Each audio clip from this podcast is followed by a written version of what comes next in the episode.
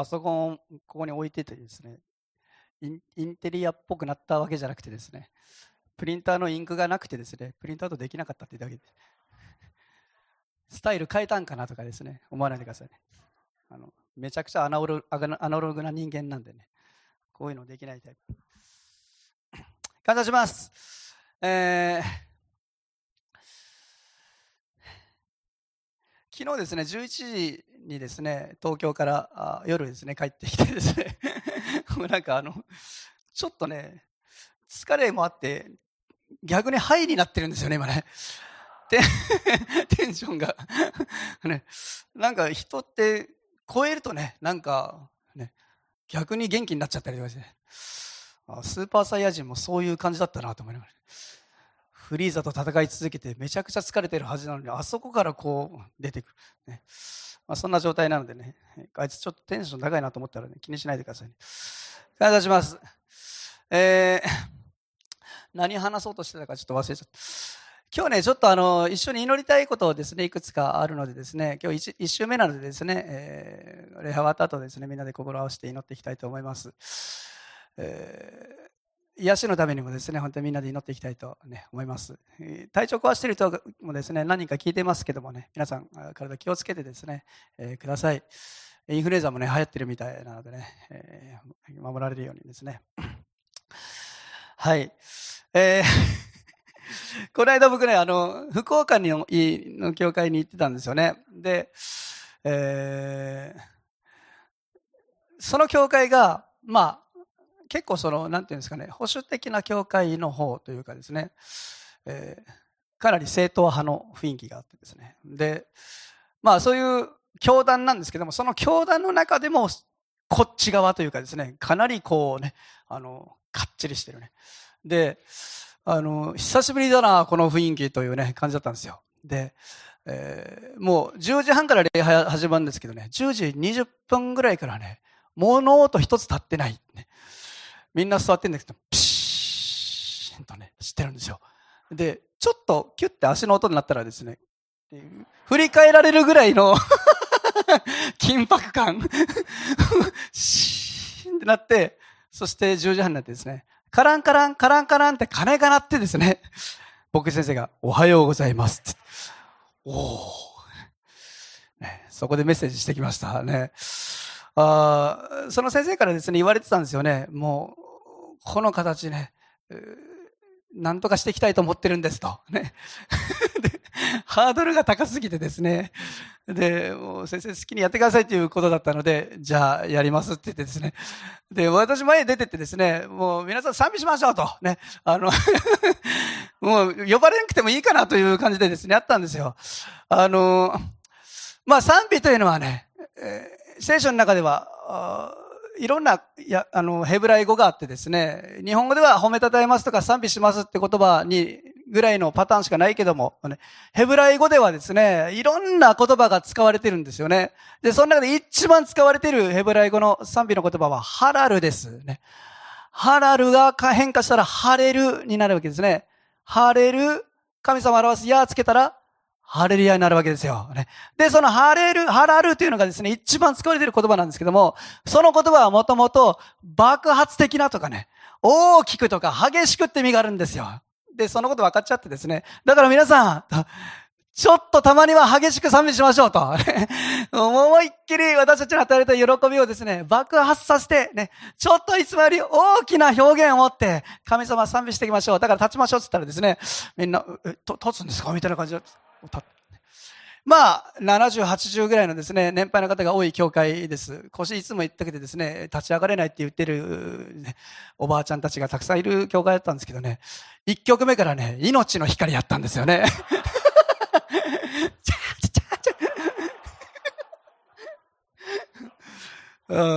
手を伸ばしてのところね、あそこちょっと緊張するじゃないですか。その回収だったらね、伸ばすんかなとね。伸ばしてたんですよね、こう。おばあちゃんたちがね。前叩きやった。手を、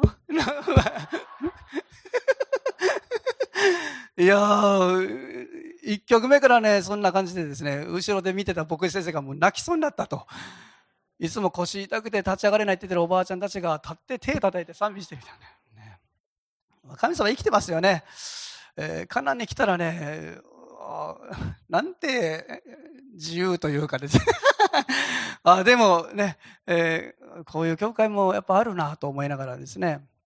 まあ、私たちはですね、もちろん素晴らしい伝統というのもあります。その教会にある伝統ね。え大切にするべきものたくさんあるでしょう。いい文化というのがあるから。でもその伝統がですね、あまりにもそれに縛られすぎて飲酒になっていったら意味がないわけですよね。それは命を奪っていくものになります。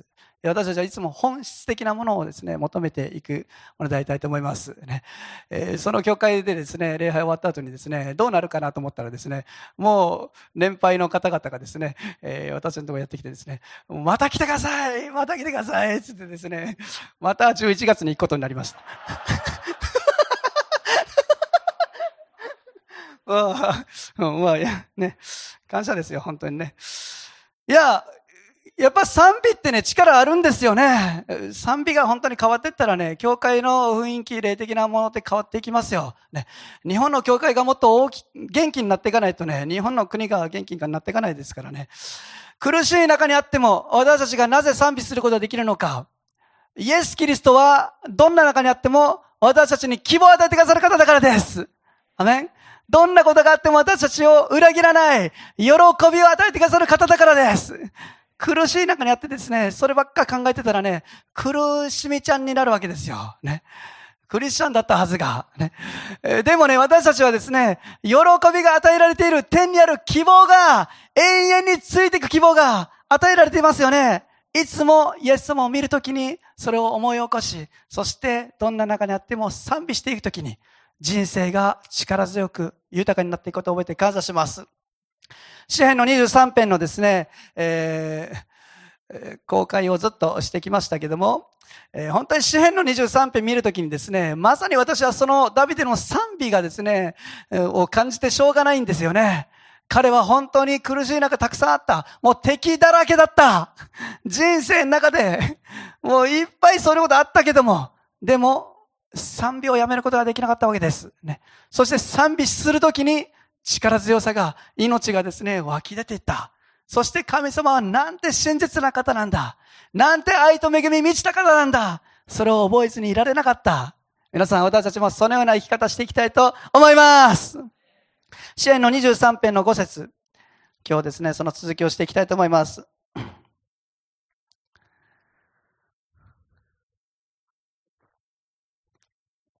支援23編の5節ちなみにね、その教会、えー、からですね、この4月に、リバーワシップスクールにですね、3人以上入ることになったんですよ。すごいな。いいですね。教会がどんどんってなったらしい。シェ23ページ5節ですね。えー、じゃあ皆さんでですね、宣言し、大きな声で読んでいきたいと思います。3、はい。私の敵の前であなたは私のために食事を整え、私の頭に油を注いでくださいます。私の杯は溢れています。アメン。私の杯は溢れています。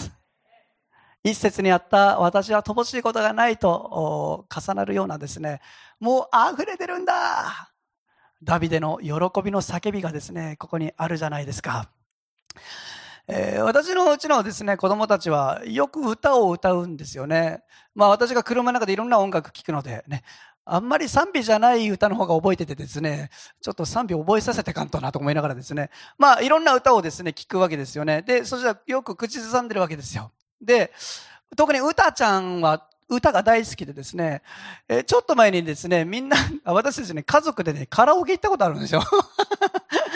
あの、なんか行くとこないなってなってですね、ちょっとどこ行こうかってって、行ったことないとこ行ってみたいってってですね、家族みんなでカラオケ行ってこようってってですね、で、カラオケ行ったらですね、もう歌ちゃんとハンマー君がこうマイクを取り合ってですね、歌いたいわけですよね。で、ね、あの、何ですか、あワンピースのね、新時代ね、あの、流行ってた歌あるじゃないですか。あれ歌っての歌って名前ですからね。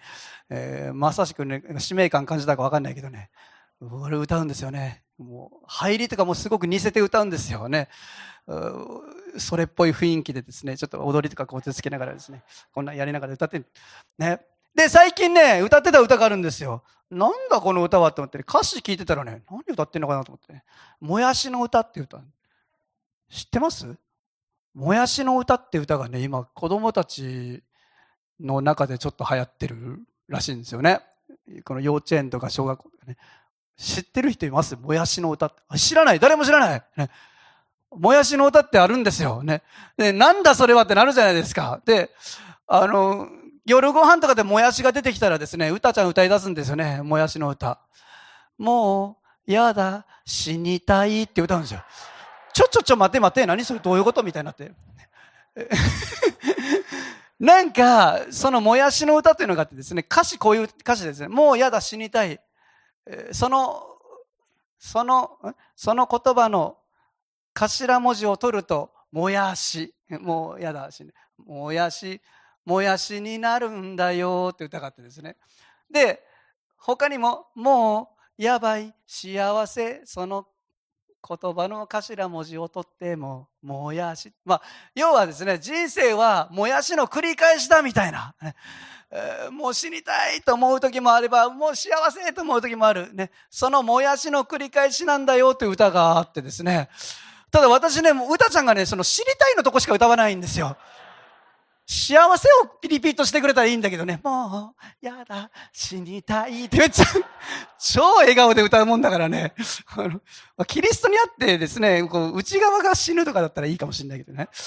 えー、まあでもね、それ、その歌詞をですね、まあ聞いて、私もそのね、えー、もやしの歌をですね、YouTube で見ててですね、ああ、確かにクリスチャンは死にたい死にたいってね、繰り返してたらちょっと嫌だけども、えー、ゆりがですね、それを聞きながらすかさずに、それはどうなの？その歌はみたいなね。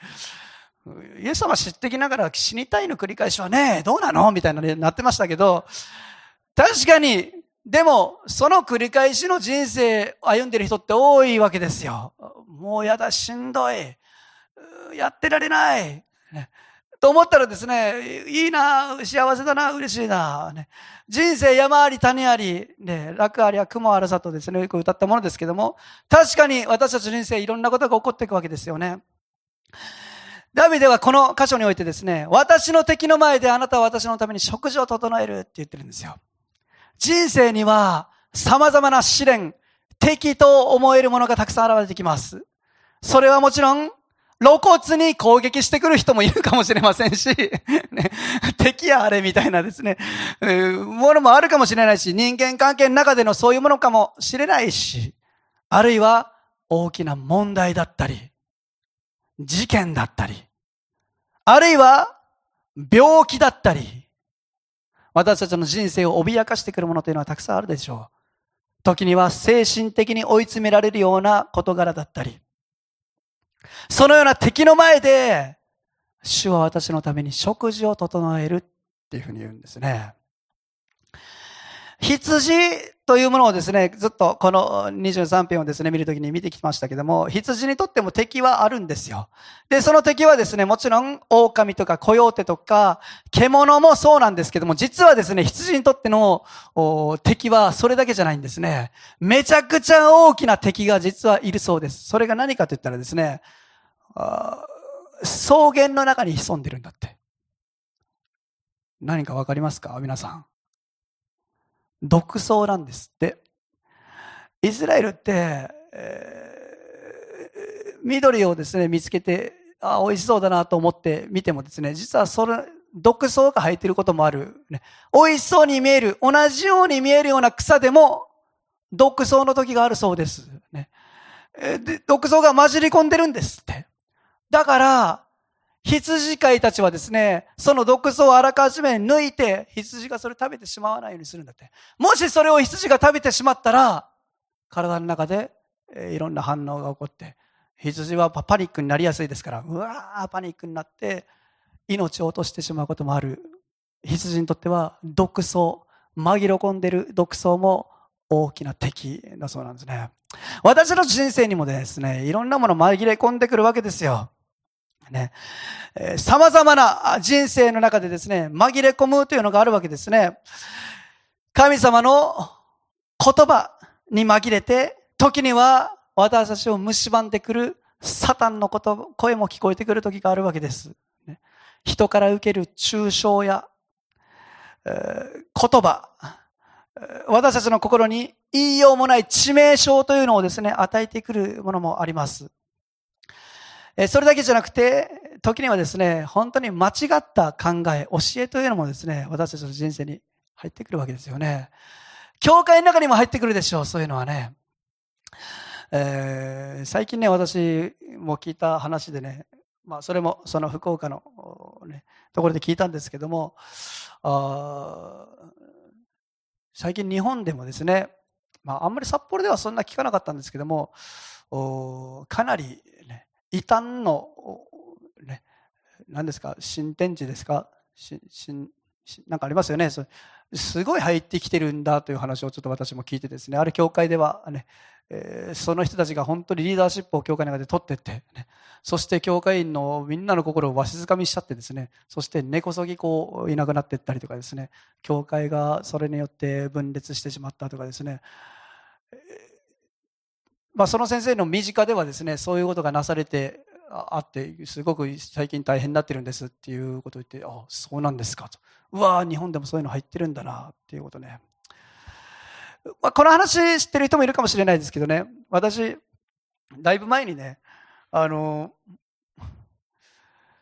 田中道也先生からですね、電話かかってきてですね、タカ、ね、タカの歌がとんでもないことに、ものに使われていると言われてですね。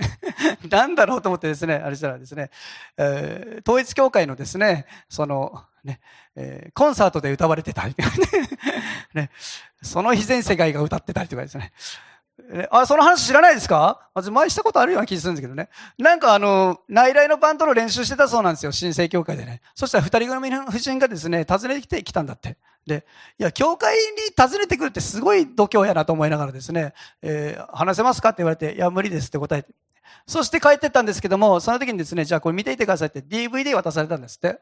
で、その DVD もらってですね、なんでこんなもん渡すんやと思いながらも、練習終わった後にですね、そういえばあの DVD 何、どんな内容なんかなと。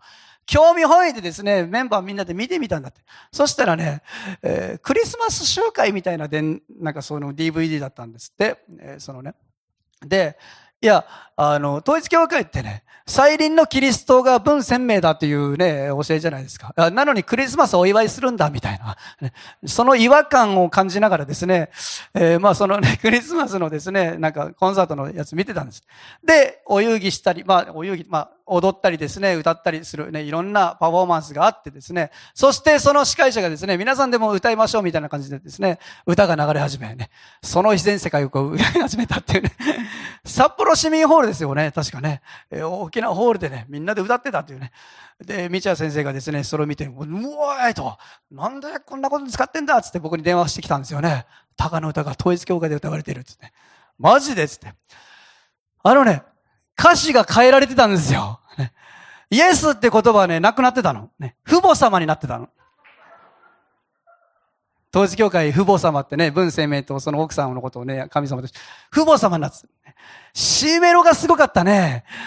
えー、王の王なる主イエスに、全能なる主イエスに、勝利者なる子羊にっていうね、えー、歌詞ですけども、あれ全部変えられてた。王の王なる父母様に、全能なる神様に、そこは神様なんですね。勝利者なるチャンプモニムって言ってね。チャンプモニムって言ったんです。なんや、チャンプのモーニムっていうのはね、カタカナでチャンプモーニムって意味わかんなかったんで、調べたんですけどね。よくわかんなかったんですけどね。とにかく全部変えられて歌われてて、実はね、これね、私いろんなところで話しててですね、実はあんまり言ってなかった話なんですけども、その時ね、歌われてた歌ってね、実はその非戦世界がだけじゃなくて、もう一曲ね、日本の賛美ですごく有名な歌歌われてたんですよ。この間私ね、ミクタムに行って、コウ・エイカ先生と話してた時に、それ、ついにカミングアウトしちゃったんですけどね。あのね、中先生が作ったね、感謝と喜びも歌われてたんですよね。で、中先生の歌も実は歌われてたんですよ、つったらね、エイカ先生が、いや、参っちゃうね、それ何？みたいな感じになってね。二人で考えました。なんで歌ってたんかなと。よう考えたらね、入ってきてるってことなんですよね。だって入ってこないと知らないわけじゃないですか。まあもちろん今 YouTube とかね、いろんなネットで見ることもできるかもしれないけども、歌詞を覚えて歌うぐらいまでになるということは、教会に入っているわけじゃないですか。それ札幌ですよ。ね、統一教会。札幌の統一教会の人ですからね、新生教ね。教会にもどんどん入ってきます。紛れ込んできます。中には、間違った教え、神様の御心に反した考え方ってあるでしょう。教会批判だったり。今いろんな問題も出てきますよね。社会的な L. G. B. LGBT の問題だったりね。教会の中でどう扱っていくのか。難しい話題になってきてます。私も先日ある牧師からですね、タカ、この本知ってるっつってですね、LGBT とキリストだかって今、違う、なんかそういうなんかタイトルのですね、読んだみたいな。いや、読んでないですけど、何すかって言ったら、いやこれね、結構うちの教会で今、推してる人がいてね、つって。やばいんじゃないですかそれ大丈夫ですか？みたいな。いや、困ってんだよねつって。いや、やばいでしょみたいな。なんとかしてくださいとか言って。でも、公に、これは聖書的ではないですよと言いづらくなってってる時代がどんどん来てるわけですよ。時代が変わっていく中でね。いろんなものが私たちの人生の中には入ってきます。そしてそれは、時に私たちの命を奪おうとするような敵になっていくわけですよね。そんな中にあって、食事を整えてくださる。食事を整えるというのはどういう意味なのか。イスラエルでは食卓を用意するというのは特別なことです。特別な関係の人、特別に思ってる存在の人のために食事を用意するんです。微妙だなと思ってる人のとですね、食事をとる文化はありません。日本もそうかもしれないですけども、食事を共にするというのは、私はあなたのことを受け入れている。私にとってあなたはそういう存在なんだよ。ということのサインなんですよね。親密な関係であるということ。親密な交わりがそこに関係があるということ。私のために食事を整え、私の頭に油を注いでくださる。油を注ぐとは何かこれは祭司とかですね、そういう特別な、あね、役職に就く人に油注ぎってね、よくね、ありましたけど、そういう性別のね、特別な、そういう油注ぎの、あのインティングの方ではなくてですね、これは、もてなしですよ。お客さんをもてなすときに油注ぐの。ベタニアのマリアが、イエス様のために香油を注いだでしょう。香油をね。あれは最大級のもてなしです。自分にできる精一杯で最大級に使えている証拠なんですよね。イエス様は私のために食卓を整え、そして油を注いでくださる。私を最大級にもてなし、特別な存在として迎え入れてくださる。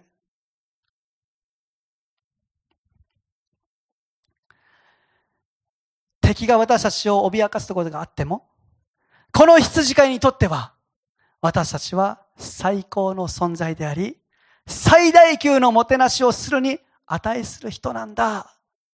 そのようにこの羊飼いは言ってくださっているんだ。そうダビデはですね、言ってるんですよね。私たちの敵は私たちの心を攻撃してきます。私たちの心に孤独を与え、私たちの心に思い煩いを与え、私たちの心にネガティブな心を与え、時にサタンは私たちに支えてくるんです。お前はダメだ。全然できないじゃないか。ほら、お前はまた失敗したじゃないか。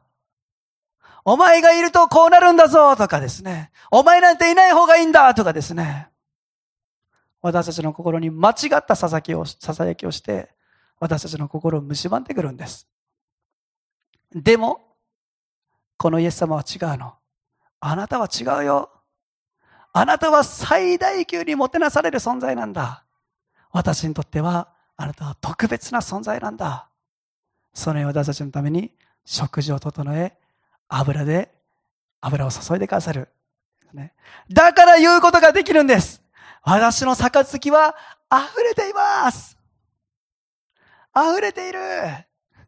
もう危険が押し迫っていたとしても、緊迫するような状況だったとしても、いろんなものが私たちの人生を脅かしたとしても、いや、私の杯は溢れていると宣言することができるんですね。ただいっぱい入っているというレベルではありません。溢れてるっていうレベルです。ね。溢れてるの。私、先日ですね、えー、仲のいい牧師たちとですね、温泉に行きました。ねえー、この、なんていうとこやったかな。あ、岐阜のですね、えー、飛騨、飛騨、飛騨ってあるでしょうね。飛騨、飛騨牛とかに。飛騨の方にあるですね、その温泉をですね、名古屋の先生がね、予約してくださってですね、そこにみんなで行ったんですよ。私、いろんなとこ温泉行くの好きですけどね、えー、その温泉はね、結構私にとってね、ベスト1位争うんじゃないかぐらい感動してですね、何回も入ったんですよね。私結構サウナーで サウナ好きでですね、温泉行ってもサウナないとちょっと、あ、ねんだ、みたいな感じになるんですけども、サウナなんていらないと。もうこの温泉に浸かるだけでと思えるようなですね、温泉だったんです。なんでかって言ったらね、そこね、源泉100%かけ流しなんですよ。で、そのね、お風呂にこう書いてたの。この温泉は、もう、源泉100%で、常にかけ流し、もう常に溢れてるから。だから、一回使用されたお湯が一滴も戻ることはありませんみたいな書かれてるんですね。いや、一滴もってすごいなと。めちゃくちゃ強気に出るなと思ったけど、一滴もも入ってないと。常に新しく更新されてるんだというね、温泉だったんですよ。で、そこに入ったらね、もう毎回新しい温泉に浸かる感覚ですよ。で、常に溢れてるんですよね。で、思うでしょう。こんな溢れてようにやって、誰も入ってない時だっていっぱいあるわけですから、溢れてていいのかと、もったいないんちゃうかなと、私の感覚は思ってしまうんですけども、いらないんですよね。もう無限の供給があるから。ね、常に無限に温泉は湧き出てる場所ですから、もう常に注がれてですね、溢れている。ずっと溢れている。私たちが意識してもしてなくても溢れている。この見言葉を読んだ時にね、あの感覚やなってなったんですよ。イエス様を私たちが意識している時も、イエス様の恵みを感謝して、あ、イエス様こんなことしてくださった。その感謝を覚える時もそうですけども、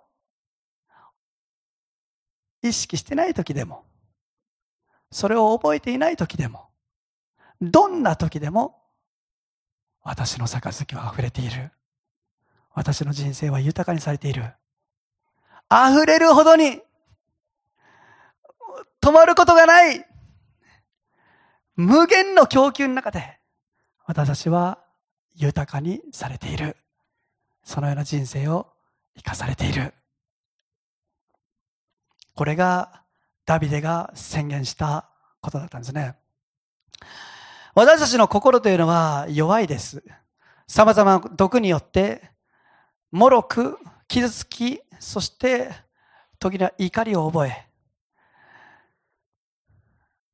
弱ってしまう時があるかもしれない。しかし、どんなに弱ってしまっても、負けそうになっても、諦めそうになっても、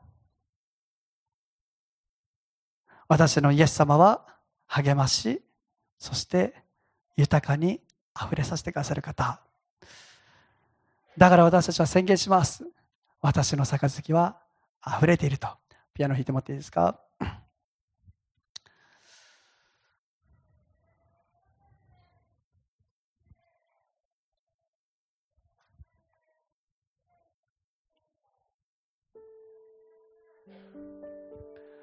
皆さんはイエス様の眼差しをですね、感じたことありますか？自分を見るイエス様の眼差しってどんな眼差しですか？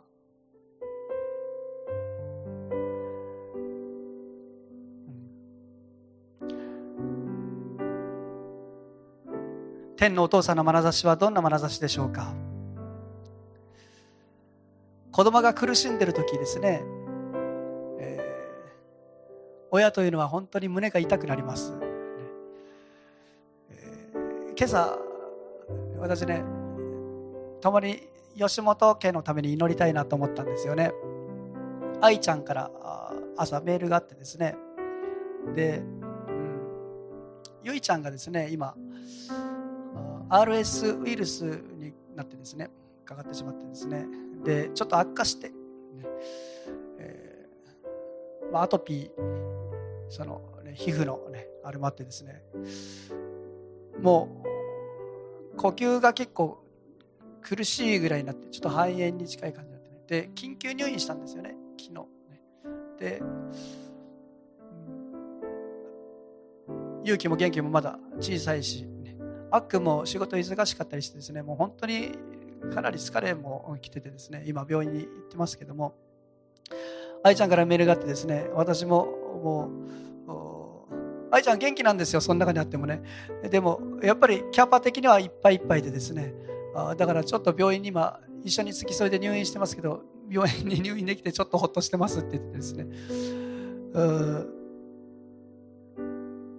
苦しい時にですね、うん、子供が苦しんでる姿ってね親にとってもっと一番苦しくてですね。その愛ちゃんのですね姿をですね考えた時にですねああそうだよなと、ね、辛い時だからこそ付き添っているんだろうな、ね、もう自分も身も心も疲れて、ね、かなり大変な中にあっても、ね。えー、その子を思う気持ちはですねそれを超えてですね。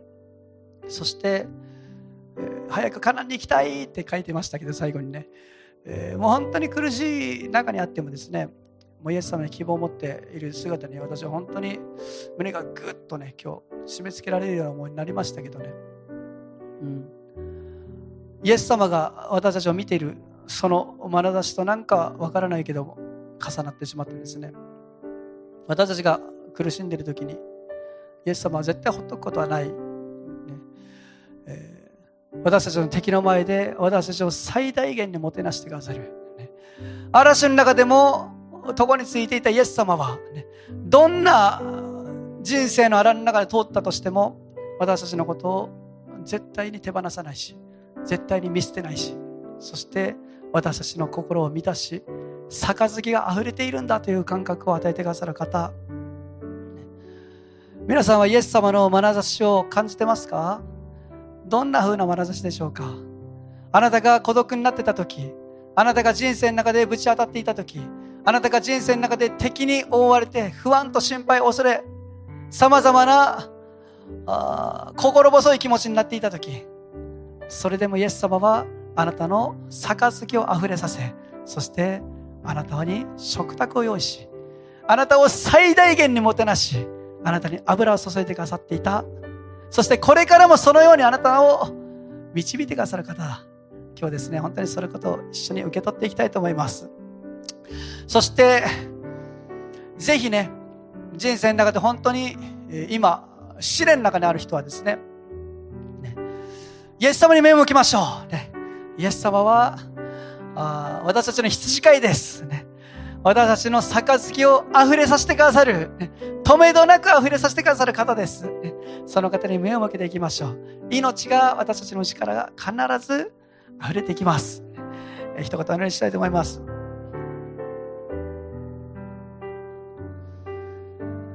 イエス様感謝します。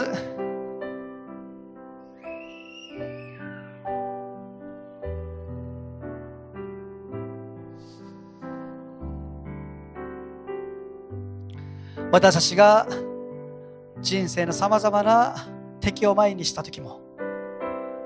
その中にあってもあなたは私たちのために食卓を整え油を注ぎそして私の杯は溢れていると宣言させてくださることを覚えて感謝します。これは私たちの人生の告白です。私の杯は溢れています。